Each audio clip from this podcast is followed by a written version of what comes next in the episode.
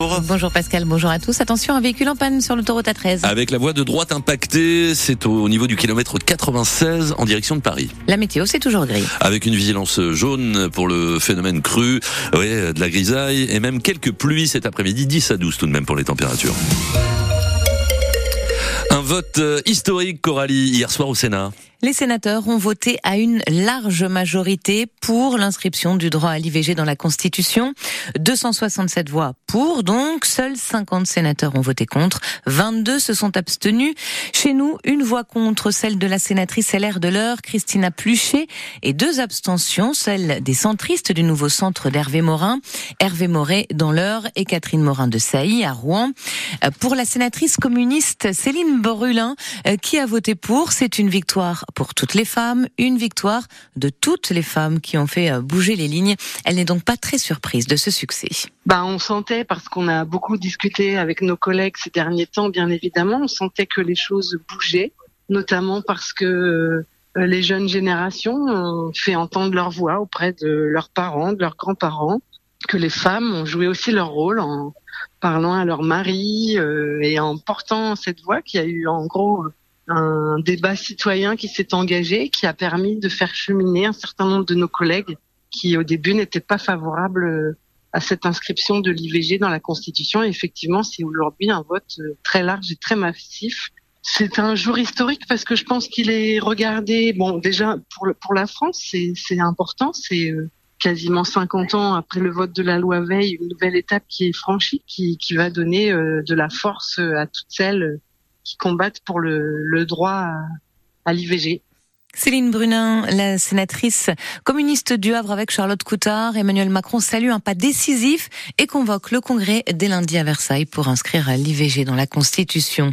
Une victoire ce matin pour le député socialiste de l'heure Philippe Brun. L'Assemblée nationale a de nouveau adopté sa proposition de loi sur EDF avec cette fois le soutien du gouvernement. Cette loi doit notamment permettre aux artisans et aux très petites entreprises de bénéficier des tarifs réglementés de l'électricité à compter du 1er février. 2025. Coralie, c'est la bonne heure pour parler de la bière normande. Elle est justement à l'honneur au Salon de l'Agriculture à Paris. Oui, le département de l'Eure a même choisi d'en faire sa vitrine cette année. Il compte 17 brasseurs aujourd'hui et c'est représentatif d'une nouvelle culture en Normandie. En 2012, on comptait 6 brasseries dans la région. En 2023, elles sont 108.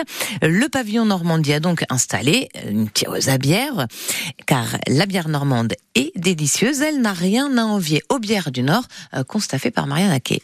La preuve, les verres défilent sur le stand. Bah, la Norseman, donc là, c'est la triple qui est à 8 degrés. Une bière Marine, s'il vous plaît, mais il y en a d'autres. Sinon, Camille de la brasserie La Loubar, près de Saint-Loup. De l'ambré, de la triple, de la APA, des bières tourbées. N'en jetez plus. Allez, je vais goûter euh, aussi une faite à Saint-Sens, en Seine-Maritime. Une New England IPA. Je vais goûter avec Christophe Le Sénéchal qui tient la brasserie de la Baie tout près du Mont-Saint-Michel. C'est une petite catégorie bière où on va être caractérisé par quelque chose d'assez fruité. Alors, moi je la trouve absolument délicieuse, mais euh, elle est, je sais pas, elle est légère, fruitée. Bah, au niveau du nez déjà, effectivement, on a quand même beaucoup d'arômes. Euh, oui, on va avoir les, les, fruits exotiques. Alors on a une pointe d'ananas qui est assez, assez subtile. Vous sentez tout ça? Moi je sens pas trop l'ananas. Hein. On va dire que j'ai eu l'occasion d'exercer mon palais. Ça fait 20 ans qu'il pratique. Pour lui, pas de doute, la Normandie est bien une terre de bière et elle a plein d'atouts. Ce sont aussi des terres qui sont très propices à la culture du houblon. Et donc avec l'appui de la région, on est en train de reconstituer une filière complète qui va de l'épi au demi. Une filière en pleine ébullition, la bière normande qui selon lui, un petit plus. Un petit supplément d'âme, une petite pointe de normandité. Marianne Naquet semble avoir apprécié son reportage. La Normandie produit 350 tonnes de malt par an et concentre 40 variétés de houblon. Une action des jeunes agriculteurs cette nuit à Gonfreville-Lorcher, près du Havre, avec une quinzaine de tracteurs et de bennes. Ils se sont rassemblés devant le magasin Grand Frais vers minuit.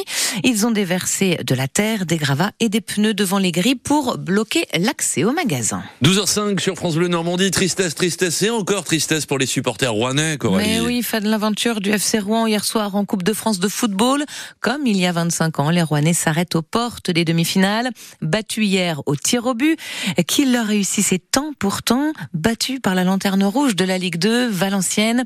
Le FCR avait égalisé à la toute dernière minute sur un penalty de Lopi. Alors évidemment, on y croyait, d'où l'immense déception des 9000 supporters présents à Diochon hier soir. Pour le staff et les joueurs, un sentiment bizarre à la fin du match entre l'immense déception et la fierté tout de même du parcours accompli, Théophile Pedrola. Ils n'ont pas joué comme contre Toulouse et Monaco, plus timoré, moins en jambes, quelque chose n'était pas là.